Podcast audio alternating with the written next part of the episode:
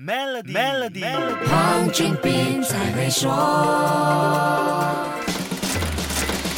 你好，我是黄俊斌。我们很多时候因为面子问题都不愿意承认自己面对的其实是灰犀牛事件。所谓的灰犀牛是形容那些出现明显警示信号，并且正在向我们慢慢靠近的威胁。这些事件影响深远，发生的几率很大，而且是可以预期的，但我们却不理会它。既然是可以预期，为什么还会任由它发生和伤害自己呢？这就要看灰犀牛作者 Michelle Walker 解释人们面对灰犀牛反应的五个阶段了。第一个是否定，拒绝承认明显。的警示信号，甚至合理化自己的否定。美国在疫情一开始爆发时的态度就是一个最好的例子。第二个阶段是模棱两可，承认问题的存在，但却有千百种理由不采取行动。典型例子就是每天在社交媒体上大义凛然地高喊疫情严重，但又不接种疫苗；不接种疫苗又要求开放经济活动，说了一些像保护经济啦、维持人们生计啦、个人选择权等等似是而非的理由，但却又提不出一个保保护生命的有效方案。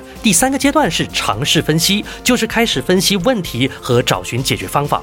这之后呢，就会进入惊慌失措的第四阶段，开始紧张该怎么样挽救糟糕的局面。这个阶段显示解决问题的决心，但如果没有做好详尽的分析，可能又会出现病急乱投医、越做越错的情况。不少中小企业在 MCO 一点零时就因为恐慌，看到什么就信什么，结果为自己的选择付出了不小的成本。第五个阶段就是行动起来，有一些人带头，然后扩散开来，从行动当中不断的调整。并且达到很好的成效，那不妨想一想，自己现在是不是处于这五个阶段当中呢？好，下一集跟你说一说，处理当前困局，黑天鹅和黑犀牛哪一个更重要？守住 Melody，黄俊斌才会说。黄俊斌才会说。